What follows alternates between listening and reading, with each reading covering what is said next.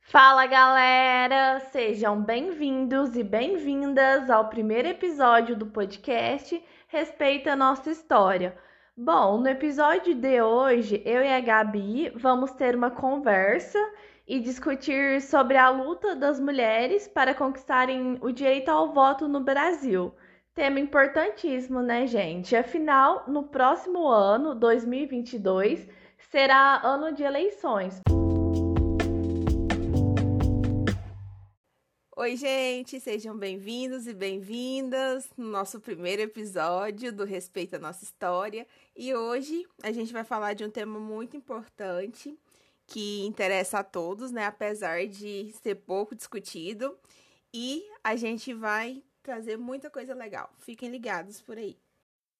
Ano que vem, né, Gabi? Época de eleições. Logo, aquele coleguinha ou aquele parente vai começar a falar aqueles argumentos baseados em achismo, né? Ai, as mulheres são minorias na política por falta de competência, por falta de mérito. Ai, e aí vai um monte de argumentos, né, gente? Sem noção e sem fundamentos.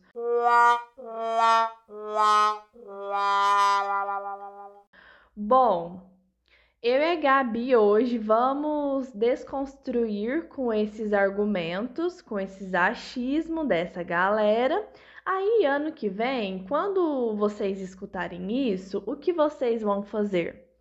Vocês vão desconstruir com esses discursos, porque ao longo desse episódio vocês vão entender que o fato de nós mulheres sermos minorias na política se deve à exclusão histórica, né, Gabi? que tivemos na política ao longo de várias décadas e que temos ainda hoje.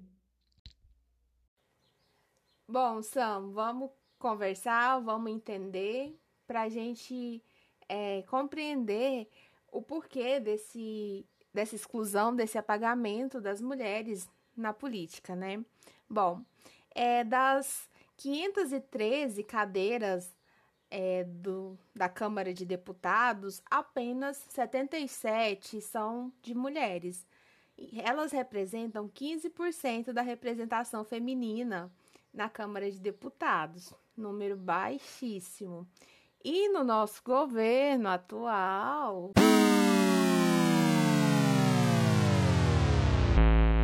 Como todo mundo já conhece, das 22 pastas ministeriais, apenas duas são administradas por mulheres, que é a pasta do Ministério da Agricultura, Pecuária e Abastecimento e o Ministério da Mulher, Família e Direitos Humanos. Ou seja, tem um fator machismo muito forte, muito presente, que ainda continua batendo e impedindo mulheres de ascenderem é, na política. Nossa, Gabi, é, isso é muito bizarro, né? Porque assim, hoje em dia, nós mulheres somos a maioria da população.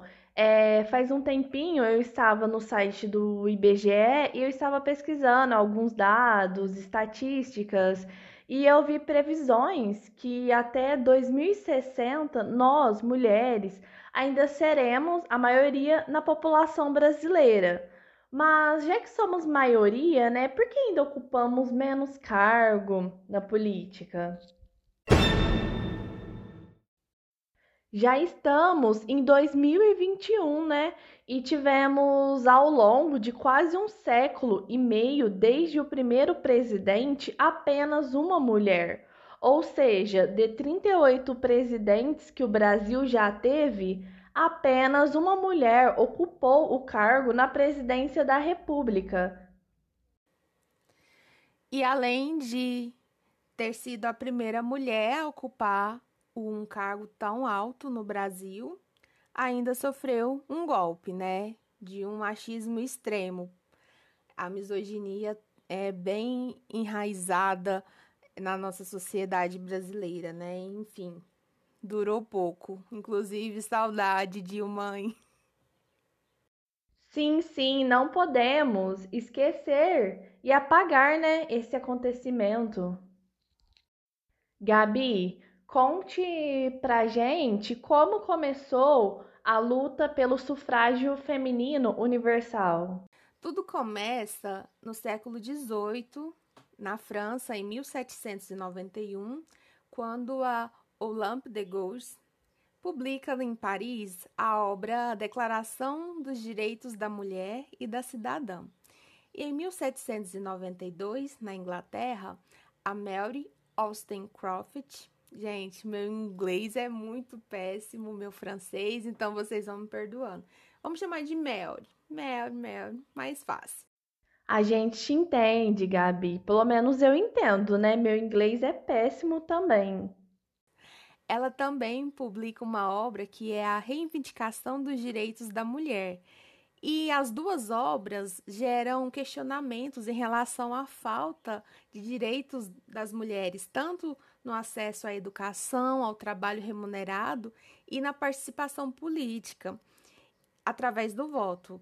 E esses, essas obras foram um boom no mundo e geraram muitos debates em vários lugares, as mulheres meio que acenderam assim uma chama de ah, eu quero votar. Então, é, foi esse o começo de tudo.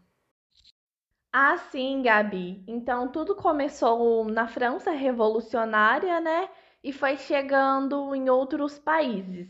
E como chegou no Brasil? Quais foram os desdobramentos, as dificuldades encontradas pelas mulheres em busca do voto feminino no Brasil? Então, Sam, o debate chega no Brasil em 1831, quando os deputados baianos José Bonifácio e Manuel Alves Branco se juntam para fazer uma reforma eleitoral, a fim de conceder o direito ao voto às mulheres, só que seriam as mulheres chefes de família.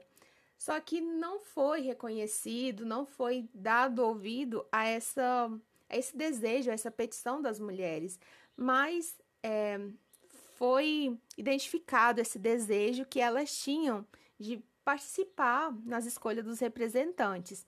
E as pessoas que não queriam, que se oporam a essa ideia, justificavam que as mulheres não entendem de questões políticas e por isso elas não tinham capacidade para escolher bons representantes. E outra questão é que se as mulheres passassem a votar, elas estariam ameaçando a manutenção da família, pois elas deviam obediência a seus maridos.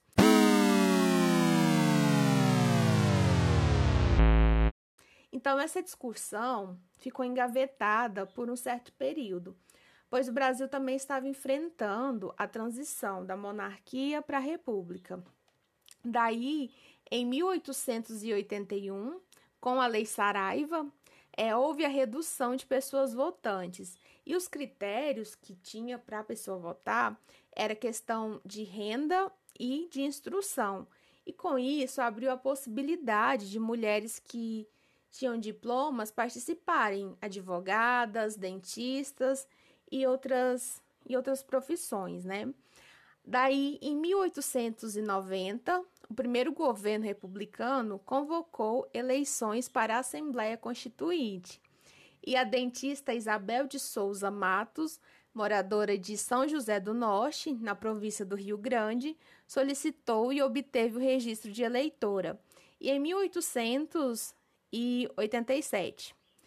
Mas quando chegou na eleição, a mesa, o presidente da mesa não deixou ela votar. Infelizmente, a gente quase conseguiu lá em 1887 que fosse o primeiro voto feminino no Brasil, mas novamente um homem nos impediu, o machismo nos impediu. Então, não deu certo, Sam. Gabi, muitas mulheres participaram nessa luta para conquistarem o direito delas de votarem, né? Quais as principais mulheres que se destacaram nessa luta no Brasil?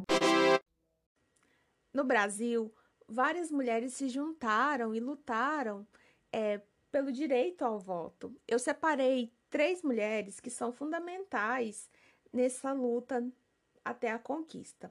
A primeira delas é a Nízia Floresta. A Nízia Floresta, ela foi uma educadora, ela defendeu o direito à educação científica das meninas, né?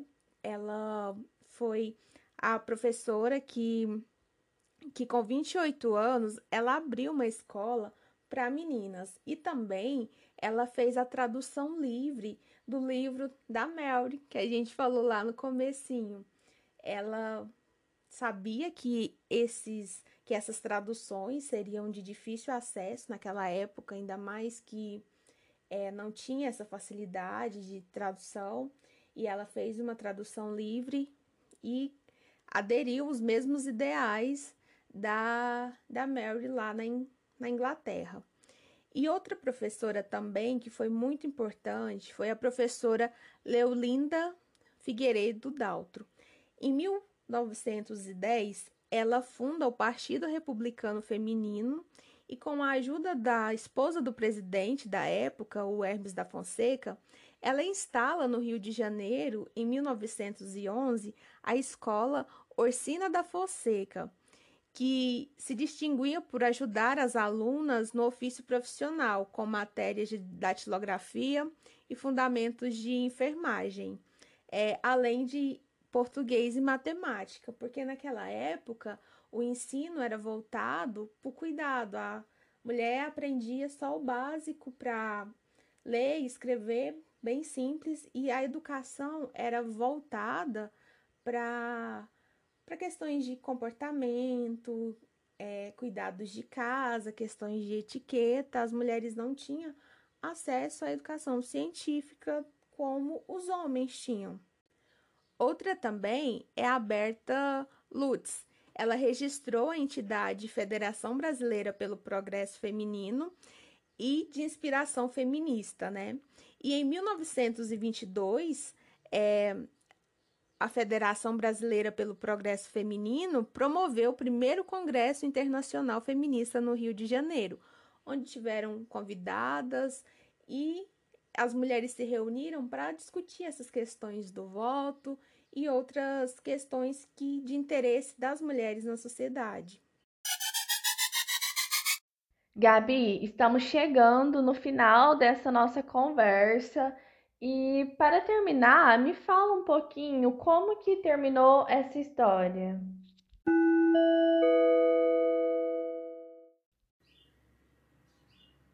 Então, como terminou essa história? Apesar das tentativas da Leolinda com os abaixo-assinados né, pelo Partido Republicano, nada mudou, continua a mesma coisa. Mas em 1928, o senador Juvenal Lamartine de Faria ele era senador no Rio Grande do Norte, ele tinha renunciado à sua cadeira de senador e queria concorrer a novas eleições. E essas eleições aconteceriam em 1928. E o judiciário não se opôs à habitação das mulheres para votarem. Ele foi espertinho, ele conseguiu o apoio das, da mulherada aí para conceder o direito ao voto para elas. Esperto. Aí, em 1928, a professora Celina Guimarães Viana se tornou a primeira eleitora no Rio Grande do Norte, que foi o primeiro estado a conceder o direito ao voto feminino. Nordeste arrasando. E no ano seguinte, em 1928, a professora Alzira Soriano foi eleita como a primeira prefeita no Brasil com 68% dos votos na cidade de Lages, no interior do Rio Grande do Norte. Meu Nordeste arrasando mais uma vez. e, por fim, o governo de Getúlio Vargas apoiou a concessão ao voto feminino. Só que foi aquela coisa, né? O voto só poderia ser para viúvas com renda própria, mulheres casadas, mas também tinha que ter autorização do marido. Só que o grupo de feministas continuaram manifestando, continuaram é, querendo direitos iguais, querendo igualdade entre homens e mulheres, queriam participar da política, até que conseguiram. em 1932, no dia 24 de fevereiro, o Getúlio Vargas, Getulhão, vai lá e assina é, o direito ao voto às mulheres sem condições excepcionais. Então, todas puderam votar e serem votadas. Então, no dia 15 de novembro de 1933, Carlota Pereira de Queiroz é a primeira mulher a tomar posse como deputada, e em 28 de julho, é o dia do meu aniversário, de 1932, Berta Lutz toma posse como primeira deputada federal. Então, assim terminou a história do voto feminino no Brasil. Então é isso, gente. Espero ter contribuído e não se esqueça que somos mulheres e devemos lutar por nossos direitos e somos capazes de ocupar os lugares que quisermos, viu? Isso é muito bacana a nossa conversa de hoje. Espero que logo, logo a gente volte com mais temas relevantes para debatermos e é, aprendermos, viu? Beijo, gente, e até a próxima. Beijo, Sam. Gente, é isso. Como vimos, nós mulheres podemos votar por conta de muita, muita luta, né? A história comprova isso. Lugar de mulher é na política, sim. Gabi, obrigada por essa conversa magnífica. Um beijo e até a próxima.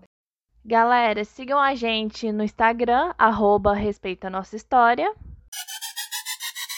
Comentem para a gente se vocês gostaram, deixem dicas, críticas, quais assuntos gostariam de ouvir. Falem para nós se gostaram, tá bom? Compartilhe esse podcast com um amigo, parente, ajudem nós. Beijos e até a próxima!